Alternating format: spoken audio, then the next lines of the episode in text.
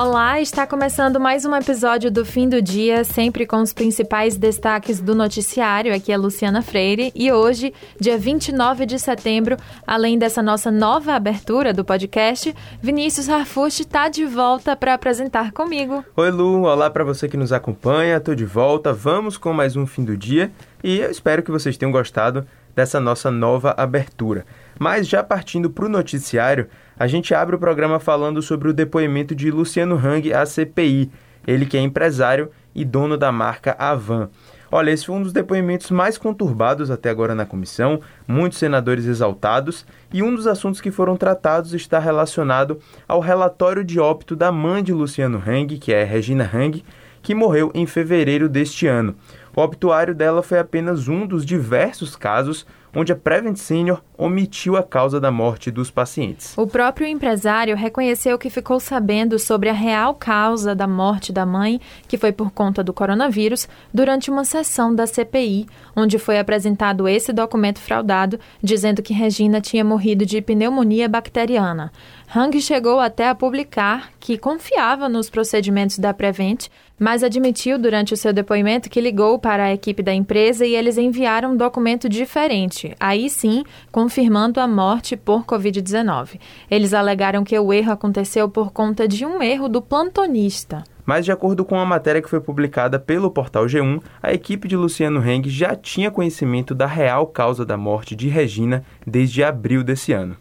Para você entender melhor o caso da Prevent Senior na CPI, basta voltar a alguns episódios que a gente já falou bastante disso por aqui. É isso aí. Agora, outro ponto que foi tratado está relacionado às ações de Luciano Heng durante a pandemia, já que ele é acusado de fazer parte do gabinete paralelo, onde figuras totalmente favoráveis aos interesses do presidente tomavam decisões que guiavam as decisões oficiais do Ministério da Saúde.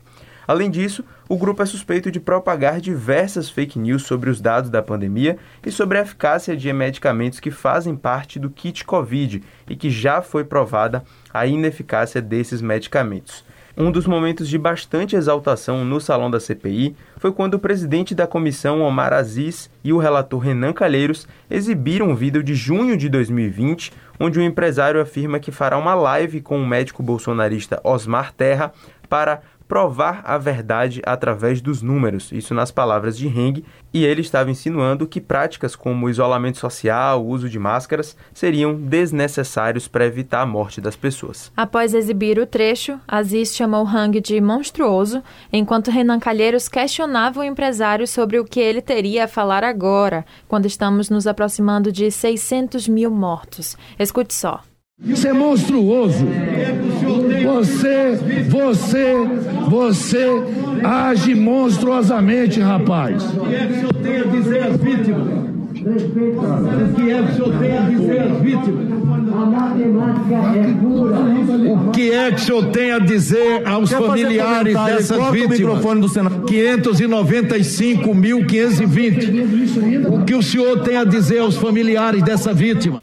Outro trecho que causou bastante incômodo em alguns senadores foi o momento em que Heng usou os seus minutos iniciais do depoimento, que todo depoente tem direito de falar, para passar uma propaganda da sua loja, Avan. Além dele estar com uma máscara com a logo da empresa e também do terno verde e amarelo que ele sempre está trajando. É isso aí. O senador Fábio Contarato, do Rede, questionou a bancada a propaganda veiculada por Luciano Heng e reforçou que a CPI é transmitida em TV estatal, por isso não deveria passar um conteúdo desse tipo. Olha só, senhor presidente, a CPI está sendo veiculada em rede nacional e por outras emissoras.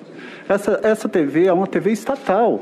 Eu pediria, a questão de ordem é, o vídeo que foi veiculado é uma propaganda da empresa do depoente. É então que seja retirado do, Pela dos registros, ordem, porque não vai ficar, não pode ficar registrado uma empresa de propaganda privada. Questão Inclusive ele está usando máscaras, propagando Vamos a própria claro empresa. Aqui, então, pelo, por favor, quem está aqui, o princípio da impessoalidade.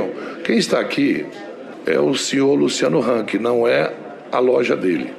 A gente vai seguir acompanhando esse caso e os novos depoimentos que estão por vir. Como a gente também já falou, para mais detalhes sobre o andamento da CPI, basta acessar o portal Metro 1. Ontem a gente falou sobre o reajuste feito pela Petrobras no preço do diesel nas refinarias, em quase 9%, e que começou a entrar em vigor hoje mesmo. Esse aumento gerou reações de diversos setores. O diretor do Sindicato dos Caminhoneiros Autônomos do Estado da Bahia, Luciano Oliva, contou para a gente aqui do Metro 1 que uma greve nacional pode ser um único caminho diante dos sucessivos reajustes do combustível. O sindicalista disse ainda que uma eventual paralisação pode ser decidida no dia 16 de outubro, quando ocorrerá a próxima reunião de lideranças da categoria lá no Rio de Janeiro. Ainda segundo Luciano, embora a alta nos combustíveis afete duramente os caminhoneiros, a população em geral precisa se engajar nessa luta. É isso aí. E o presidente Jair Bolsonaro, muito cobrado pela categoria para intervir na situação, tem transferido a culpa aos governadores, que, segundo ele, aumentaram a alíquota do ICMS sobre os produtos. Os gestores, por sua vez, divulgaram uma carta desmentindo as acusações do presidente. Inclusive, sem criticar diretamente o governo, o líder dos caminhoneiros na Bahia demonstrou descrença com a classe política. Tira esses caranguejos, mas a lama continua, foi o que disse Luciano. No Twitter, a cantora Elza Soares, de 91 anos, mobilizou na terça os usuários da rede a cobrarem a Agência Nacional de Vigilância Sanitária, que é a Anvisa, a liberação de uma medicação que ela tem necessidade de utilizar. Pois é, ela explicou que a entrada no pedido de liberação do medicamento foi feita no dia 6 de setembro, quando deram um prazo de 5 a 15 dias úteis para uma resposta. Só que depois de aguardar o período, ela não conseguiu ter um retorno da Anvisa. Na série de tweets que ela fala sobre esse assunto, ela cobrou um tratamento mais respeitoso da instituição. É, e depois da publicação, a conta oficial da Anvisa respondeu ao tweet de Elza Soares pedindo um meio de contato para prestar ajuda. Outros usuários aproveitaram esse retorno da agência para alertar que a situação é compartilhada por outros cidadãos brasileiros. É isso aí, não é a mesma situação, mas ainda falando sobre adversidades que idosos encontram para garantir os tratamentos de saúde, há pouco tempo a gente acompanhou a briga na justiça para que o cantor e poeta José Carlos Capinam, de 80 anos, conseguisse realizar o seu tratamento de hemodiálise em casa. Ele conseguiu. Depois da convocação aos internautas, na manhã de hoje, Elza informou aos seus fãs que o barulho feito deu certo e a sua medicação foi aprovada para liberação. Que bom.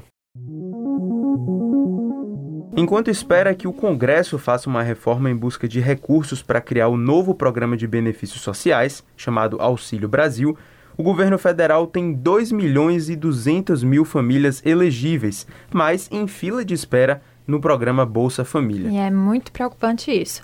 E no Nordeste está a maior parte dessa fila, com mais de 840 mil famílias que esperam receber o benefício. Desses, só na Bahia, são 215.496 grupos familiares. Os dados são de uma reportagem publicada hoje pelo portal UOL, com números referentes ao mês de junho, levantados pelo Consórcio Nordeste o Ministério da Cidadania se posicionou sobre o assunto, afirmando que é compromisso da atual gestão ampliar o alcance das políticas socioassistenciais, mas alega que há restrições orçamentárias para que todos sejam contemplados com benefício. Diante desse crescimento de brasileiros à espera do Bolsa Família, o senador Jacques Wagner, do PT daqui da Bahia, fez críticas ao governo Bolsonaro no Twitter. O petista compartilhou o link de uma reportagem do jornal Folha de São Paulo, mostrando que o programa, criado no primeiro governo de Luiz Inácio Lula da Silva, reduziu a mortalidade infantil no país em 17%, segundo um estudo recente. E o senador disse ainda que o cenário é o resultado cruel de um governo que virou as costas para o povo e que é incapaz de resolver os problemas da fome, inflação e desemprego. Vamos falar agora de um outro dado importante que foi divulgado nesta quarta-feira. A Bahia caiu no ranking de inserção de pessoas pós-graduadas no mercado de trabalho dos setores da indústria com relação a 2020. Antes, o estado ocupava a sexta posição e agora está em 13º lugar. No ano passado, o Índice de Inovação dos Estados apontou que a Bahia ocupava a primeira colocação entre os estados do Nordeste na contratação de pessoas, sobretudo mestres e doutores na construção civil. A queda é alarmante, pois é reflexo do nível de desenvolvimento da indústria do estado, que teve perdas recentemente com a saída da Ford. O prefeito de Salvador, Bruno Reis, disse em coletiva de imprensa virtual hoje pela manhã que a prefeitura tem a previsão de concluir a vacinação contra a Covid dos grupos já autorizados pelo Ministério da Saúde até o mês de novembro. É, e entre esses grupos autorizados pela pasta estão todos os adultos maiores de 18 anos, adolescentes entre 12 e 17 anos, além da aplicação da terceira dose para as pessoas acima dos 60. Temos essa previsão de conclusão, Vini, mas também temos ainda que contar com o bom senso de todos para comparecer aos postos, porque ainda durante essa coletiva, o prefeito disse que o grupo de pessoas que não voltou para receber a segunda dose do imunizante é o que concentra a maior quantidade de faltosos. Pois é, são cerca de 130 mil pessoas que compõem esse grupo. E no início da semana, considerando todos os grupos já habilitados, somavam 230 mil faltosos. Mas, segundo Bruno Reis, a estratégia tem sido a antecipação de doses para que os imunizantes que seriam destinados aos faltosos não fiquem parados no estoque da cidade. Para você acompanhar a repercussão dessas e de outras notícias que a gente trouxe ao longo do programa, você pode acessar o portal Metro 1, acompanhar também as redes sociais do Grupo Metrópole e acessar o youtube.com/portal Metro 1. Valeu, pessoal. Até amanhã. Tchau, tchau. Tchau, Vini. Tchau, pessoal. Até a próxima.